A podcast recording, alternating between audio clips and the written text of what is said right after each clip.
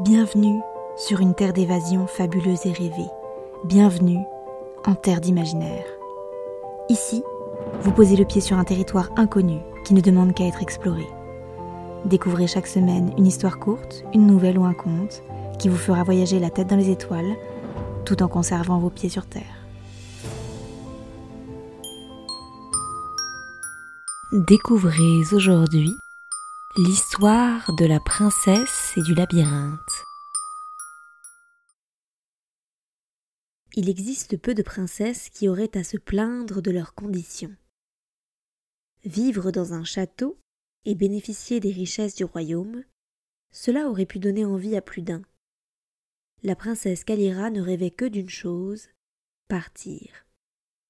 Enfermée dans le palais familial, elle ne pouvait sortir à moins d'affronter le labyrinthe qui l'encerclait. Son père avait lui-même essayé de le traverser dans sa jeunesse, mais il en était revenu à moitié fou. Personne ne savait précisément ce qui se cachait dans celui-ci, car les courageux qui s'y étaient rendus n'étaient soit jamais revenus, soit y avaient perdu la tête. La légende racontait qu'il fallait affronter trois épreuves pour espérer sortir de cette jungle tortueuse et ainsi rejoindre le monde extérieur. L'une d'elles, la plus fatale, serait celle du monstre qui hante les chemins sinueux du labyrinthe. Lorsque Kalira eut atteint l'âge de ses quinze ans, elle décida de faire fi des convenances imposées par sa position et annonça son départ. Sa mère manqua de s'évanouir et son père la fixa de son regard devenu éternellement vide. Cette décision était extrêmement difficile pour Kalira. Elle ne s'éternisa donc pas et prit ses affaires en direction du labyrinthe. Elle n'avait jamais vu ce qui se trouvait de l'autre côté, et ce, même depuis la plus haute tour du château. Elle n'avait aucune idée de ce vers quoi elle se dirigeait, mais elle était pourtant certaine que cela lui réservait bien plus de surprises que la vie monotone du palais. À peine se retrouva-t-elle devant l'entrée du labyrinthe que la peur la quitta immédiatement. Le plus dur n'était pas de pénétrer dans ce lieu inconnu, mais d'en avoir pris la décision. Le labyrinthe était étrangement froid et brumeux, alors que le soleil brillait encore il y a peu au-dessus du château.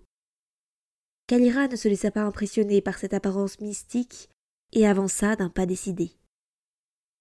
Après des heures à errer dans les couloirs sombres du labyrinthe, la princesse commençait à fatiguer.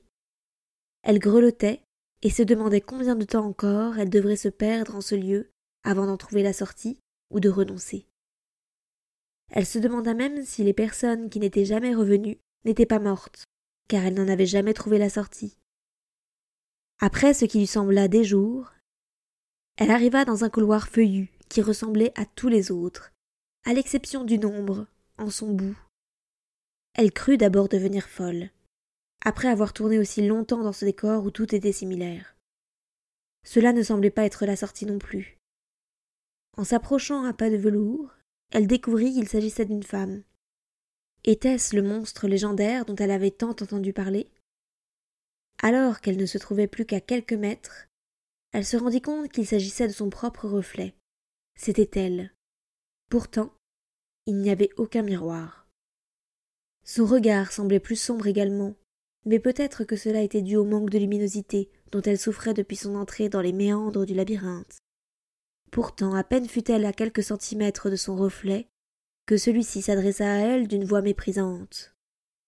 Tu vois, tu es perdue. Tu n'aurais jamais dû t'aventurer ici. Tu vas simplement devenir folle comme ton père et prouver à tous que tu n'es qu'une incapable. Tu as voulu quitter ton confort et le luxe de ton quotidien pour avoir plus? Tu es égoïste et égocentrique. La voix de son propre reflet devint un bourdonnement dans les oreilles de Kalira. Elle était en train d'entendre ses pires peurs et toutes les phrases qu'elle s'était refusé d'exprimer à haute voix. Des larmes commencèrent à couler silencieusement le long de ses joues, tandis que son double poursuivait sa diatribe. Son sosie continua à l'attaquer verbalement, jusqu'à ce que Kalira réalise qu'elle se faisait ses remarques à elle-même. À l'instant où elle s'en rendit compte, l'attitude de son reflet changea. Il se sentait en danger. Il devint donc de plus en plus agressif et méchant. Mais cela n'affectait plus la princesse. Elle n'était pas réelle. Il ne s'agissait que de ses pensées. La jeune femme s'approcha jusqu'à dépasser son agresseur, et aussitôt celui-ci s'évapora comme assassiné par sa détermination. Dans le même temps, une porte apparut au milieu des feuillages, lui laissant ainsi la voie libre pour quitter le labyrinthe et, de la même façon, sa vie de château. Les prédécesseurs de la princesse Kalira avaient cultivé leurs craintes et étaient restés reclus dans leur palais de peur de les affronter. Les plus grands monstres qu'il y avait dans ce labyrinthe étaient en réalité eux-mêmes.